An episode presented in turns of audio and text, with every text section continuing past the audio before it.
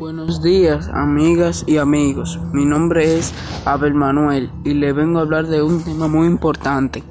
Cómo analizar una oferta e impuesto a la hora de comprar en un supermercado. Primero tenemos que fijarnos en el precio del objeto y mirar el, el descuento atribuido. Si es posible, ir a otro supermercado para hacer una mejor comparación de este de, de este objeto por si un por si uno de estos tiene mayor calidad para hacer una mejor compra.